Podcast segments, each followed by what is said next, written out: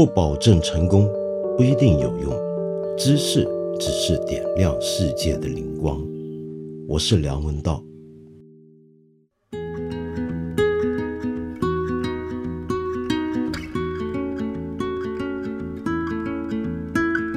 从传统上属于天主教势力范围的意大利，横跨地中海来到了北非的摩洛哥。首先，我会注意到什么？它可能是一种声音上的巨大的变化。在天主教地区，我会听见每十五分钟一次的教堂准确的报时的声音。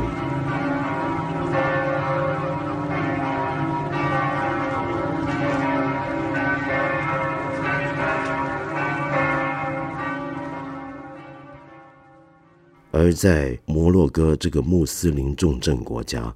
我听到的是一天五次在清真寺塔顶上面向四方信徒呼唤朝拜的阿拉伯文优美的吟诵的声音。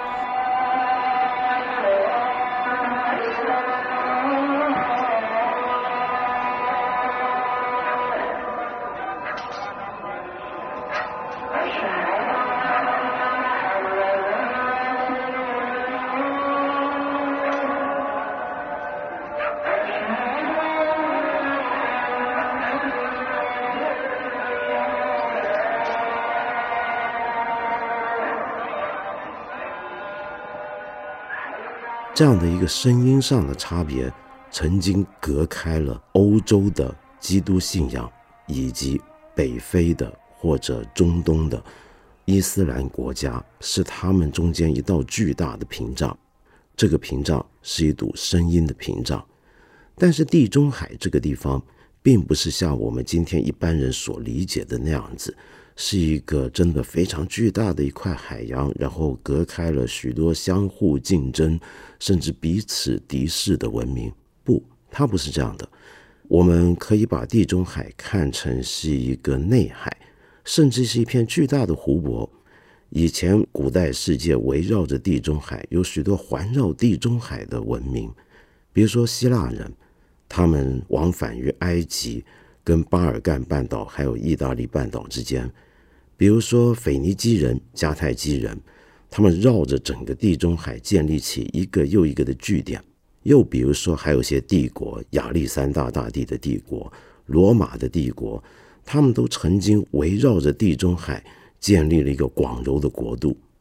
我为什么对摩洛哥这片地区特别感兴趣？为什么又对西班牙的南部特别的神往？那是因为一个很特殊的名字。这个名字叫安达努西亚。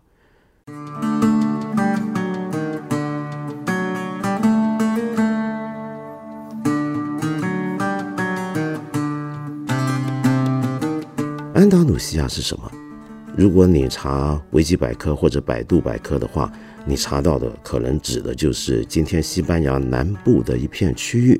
这片区域呢，在历史上曾经长期的。属于穆斯林统治的国度，但是它不只是一片具体的地理空间，它还是一种抽象的概念，一种文化上、审美上的一种感性的朦胧印象。说起这个名字，直到今天，在许多伊斯兰国家里面，听到这个名字的人，他们脑海之中浮想起的是什么呢？那很可能是。阿罕布拉宫那有名的狮子庭院，这个庭院有一百二十根大理石雕琢的精巧的柱廊围绕，然后中间是一个典型的伊斯兰式的泉水，那种水泉跟我们平常看到的欧洲的喷泉非常不一样。欧洲人的喷泉喜欢把这个水用很高的压力往上直射。射出一个远处都能够看到的壮观的水的交响舞蹈的景象，但是伊斯兰国家、伊斯兰文明，他们的喷泉却是低缓的。他们要的是什么呢？就是在这样的一个安静的、最好是用洁白大理石铺成的一片庭院的中间，有这么一小口或者几口这样的泉水，它秘密的流出。然后让它这个流水的声音回绕在整个中庭之中，于是你光是听到这样的声音，就自然的会升起一种清凉的感觉，是用声音来达到降温的效果，而且那个声音本身就是那么的优美，仿佛像有人在吟唱着一首诗一样。然后这个水，你看到它在阳光底下折射，这个阳光很可能是穿越了无花果或者橄榄树，洒在这个片水上面，它忽然之间就会幻化出不同的色彩。白天的时候，这个庭院里面最好有一些鸟笼，里面养着一些可爱的小巧的鹦鹉。那么看到这些鹦鹉在这个鸟笼里面活动，啄食一些东西。他们就觉得啊，这真是让人愉快。而晚上的时候，最好在这个庭院里面要放养一些夜莺，是这些鸟啼的声音跟流水的声音，以及这片中庭，构成了安达努西亚声音上的核心。而视觉上面，那就更不用说了。如果我们说今天的日本或者是北欧代表了某种极简主义的美学风格的话，那么伊斯兰文明里面的建筑就是一种 maximalism 的代表，是一种极端复杂的、精巧的，不断由各种植物以及几何图形彼此交缠扭曲形成的一幅立体的、固定的万花筒世界。很奇怪的是，尽管它这么的精巧、这么的富丽、这么的繁琐，但是你一点都不觉得它们难看。在做得好的时候。这就是一个我们能够得到的最安静的，让整个人能够放心下来的一种奇特的状态。你在这种安静的状态之中，在一格一格细细的研究那些随风飘荡的轻薄的挂毯上面的花纹，可能有一些鸟兽，可能有些植物的图样。你看一看屋顶上面用檀木也好。用石块也好，甚至有时候纯粹只是用砖泥或者石头所形成的复杂的纹样，你就觉得人类所能够达到的感官上面的顶尖的愉悦，莫过如此。这莫非就是《古兰经》里面所预许给信徒的天堂？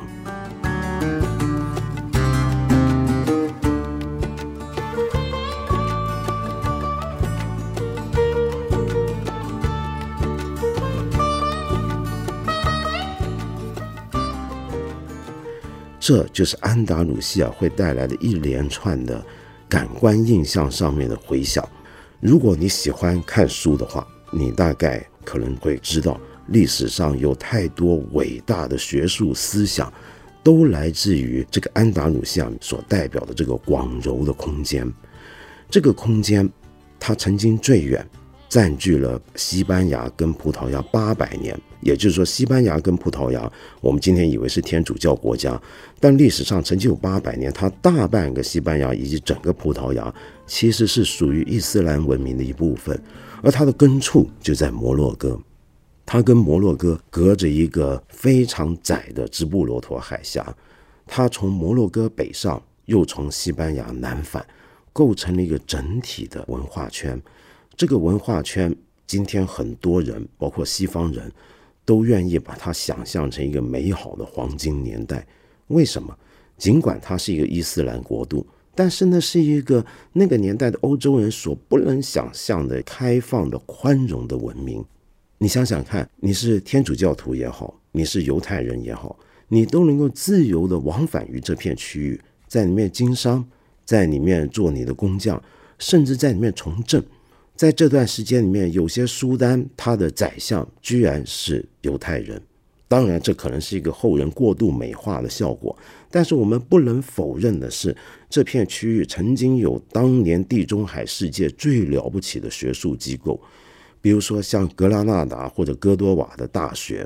那些大学里面，甚至有些欧洲的天主教徒跑来这里专门念书。为什么？因为他们能够在这里读到一些当时在欧洲读不到、被教会认为是异端的书，比如说古代亚里士多德的著作。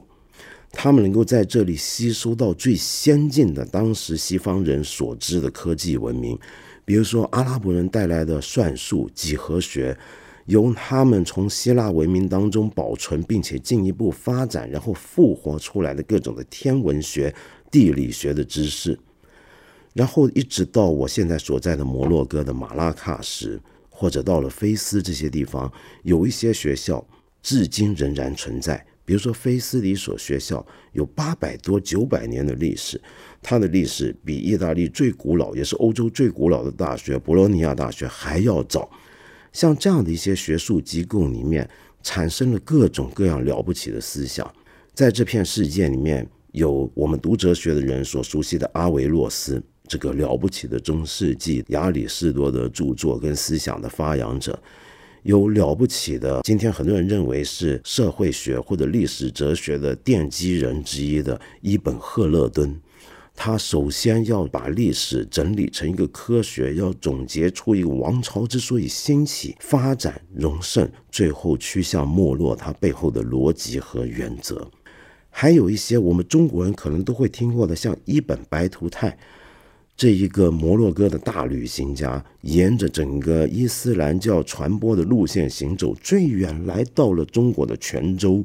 然后他在海上远远的看到福建的泉州，居然整夜不熄灯火，于是把它命名叫做“光明之城”。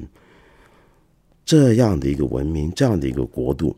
以及刚才我说的种种的声音和感官的印象，就构成了。我刚才所说的“安达鲁西亚”这个字所能涵盖的全部的意义范围。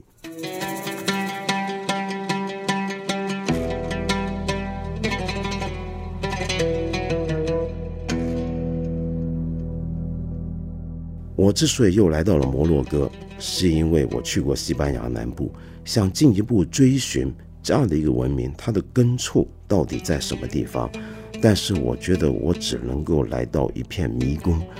就像马拉喀什，摩洛哥的四大皇城之一，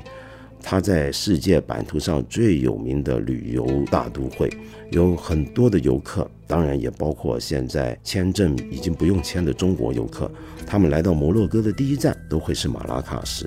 而马拉喀什的核心则是一个。已经延续了一千多年的市中心市场，那这个市场、这个市镇、这个 Medina，就所有的穆斯林国家的城市的中心都叫 Medina 麦迪娜，那就像是一个迷宫一样。哪怕是一些住在当地已经好多年的朋友，我跟他们聊起来，他们说，只要离家五分钟范围之外，他们也都会迷路。在这个地方，你能够寻找到什么样的历史真相？你能够找到什么样的事情本来的面目呢？好像我们只能够不断的回绕，就像伊斯兰的挂毯，或者说是伊斯兰的建筑上面那些繁复交缠的图像一样，那是一些永远没办法把你带向任何一个终点的线索。可是安达鲁西亚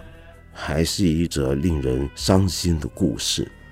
自从一四九二年，当西班牙的两大天主教王国阿拉贡跟卡斯蒂利亚这两大王国，卡拉贡国王跟伊丽莎白一世联手推动再征服运动，把穆斯林在欧洲，也就是西班牙最后一个据点格拉纳达攻陷的时候，没多久，这个曾经很宽容、各大文明能够共存的国家就产生了巨变。犹太人跟原来的穆斯林，你要不就要改信天主教，要不就要流亡。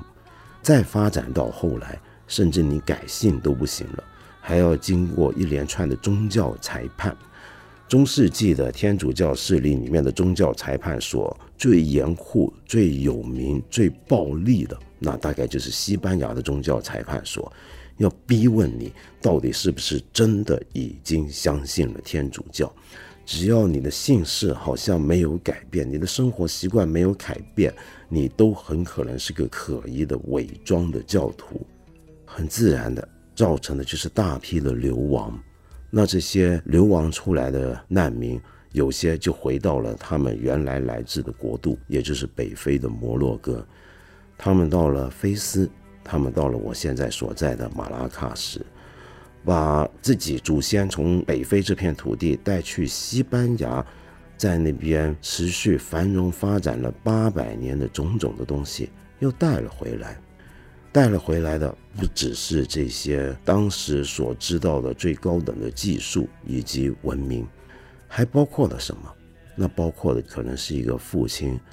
他在对着中庭花园的躺椅上面坐着，低头陷入沉思。他可能是一个母亲，夜晚睡不着觉，做了一场噩梦，起来之后静静的在床上面流泪，然后耳语呜咽出来的一个字。这些流亡的记忆，也就永远的流散在了后来整个伊斯兰文明之中。这个流亡的记忆总是跟安达鲁西亚这个字捆绑在一起，甚至远在土耳其的伊斯坦布尔，有这么一些当年从西班牙南部流亡出去的犹太人。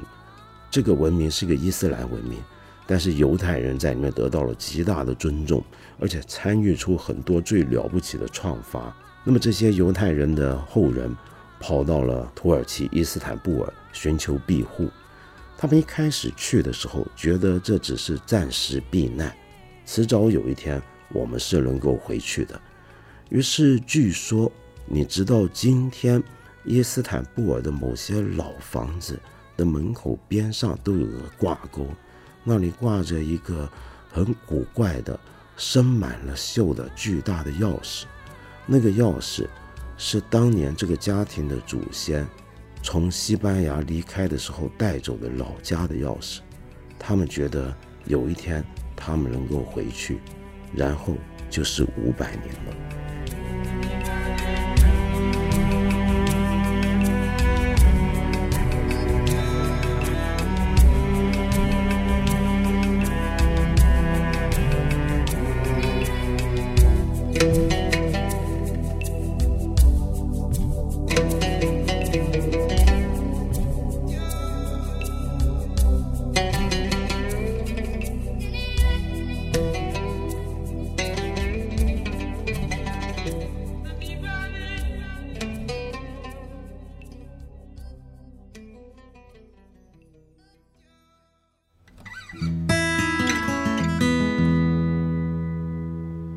今天我想回答一位朋友，叫做魏魏，他问我一个问题，叫做应届毕业生的第一份工作有多重要，会对未来起到多大的影响？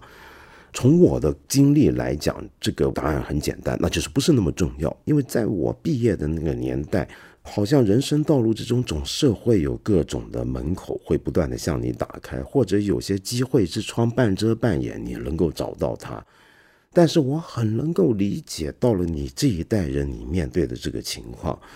很多人会认为第一份工作没有挑好，后面整个人生就完蛋了，你就不会有第二个好的机会，第三个好的机会。但问题是，你为什么能够有第一份好的工作？很可能要看你的大学的成绩，你毕业的学校是个什么学校。在不断的往前推，我们可能会追溯到你小学就已经有一个很好的起步点了。